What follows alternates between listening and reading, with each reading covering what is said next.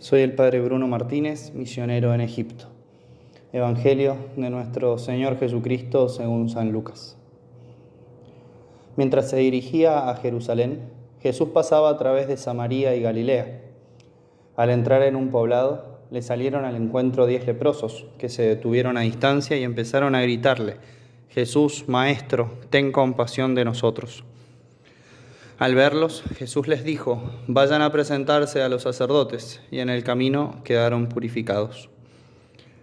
Uno de ellos, al comprobar que estaba curado, volvió atrás alabando a Dios en voz alta y se arrojó a los pies de Jesús con el rostro en tierra, dándole gracias. Era un samaritano. Jesús le dijo entonces, ¿cómo? ¿No quedaron purificados los diez? Los otros nueve, ¿dónde están?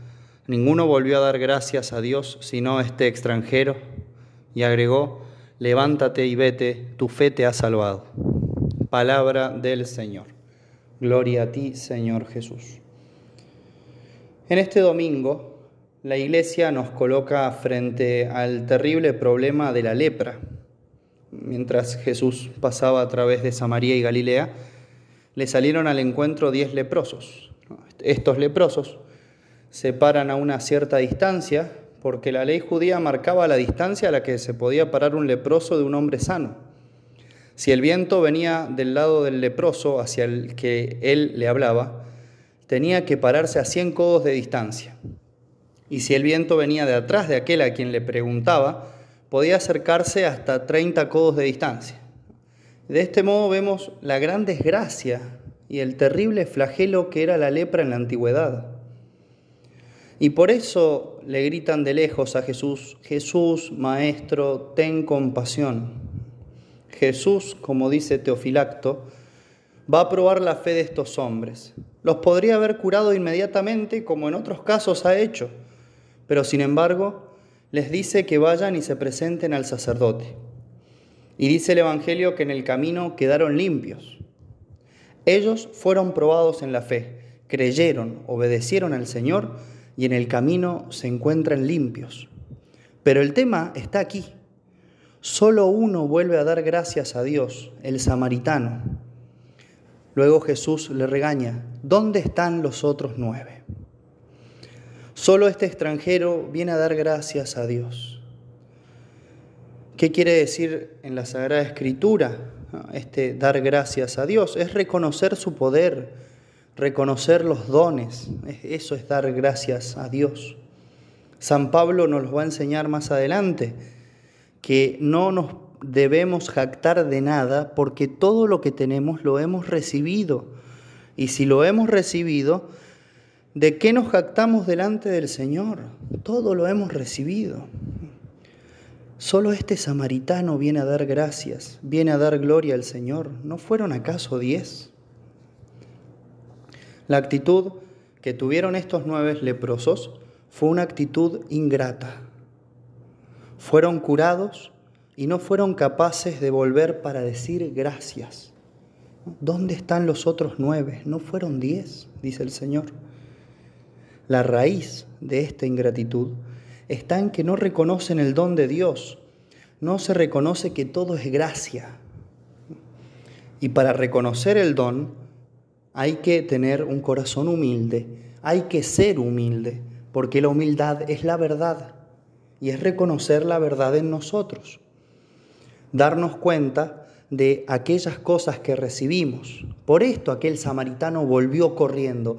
No le importó ese certificado de sanidad que tenía que recibir del sacerdote en el templo. Volvió corriendo inmediatamente cuando se dio cuenta que ha recibido esa gracia de Dios de ser curado y se postró delante de Cristo con grandes gritos para alabar el poder de Dios. La gratitud es el carácter distintivo de los santos. La oración diaria de David era esta, bendice alma mía al Señor, no olvide jamás sus beneficios, y cuanto haya en mí glorifique tu santo nombre. Y David siempre dio gracias a Dios en todas sus empresas. Podemos pensar en la Virgen María.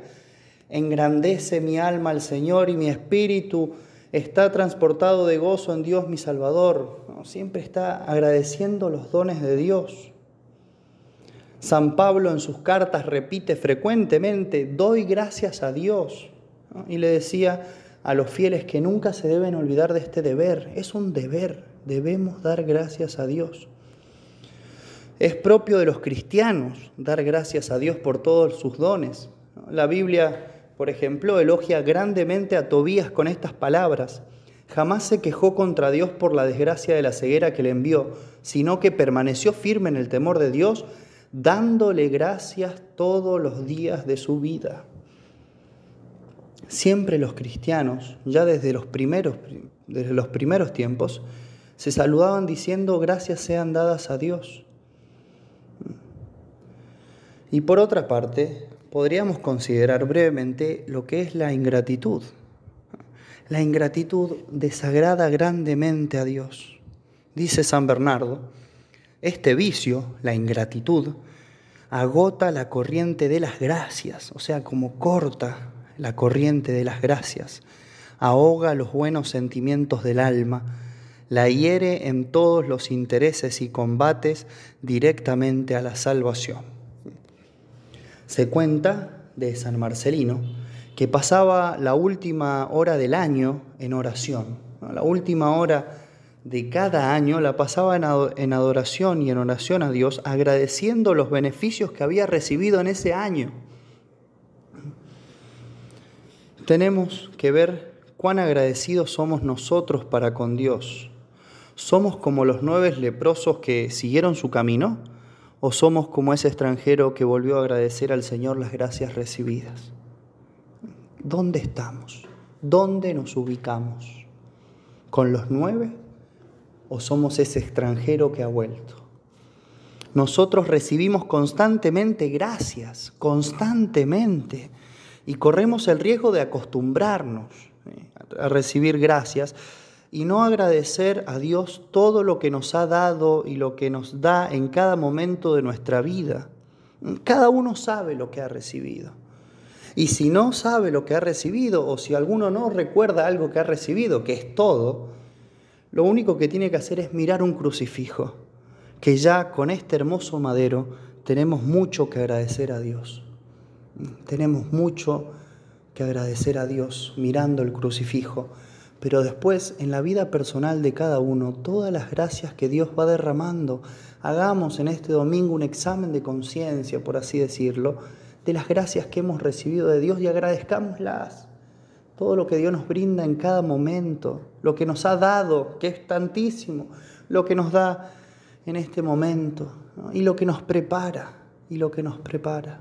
Tenemos que vivir en una vida de acción de gracias para con Dios. Pidamos en este domingo la gracia de saber ser agradecidos con Dios por todos los beneficios recibidos. Que no seamos ingratos, sino más bien que nuestra oración sea una continua acción de gracias a Dios por tanto amor recibido. Ave María Purísima, sin pecado concebida.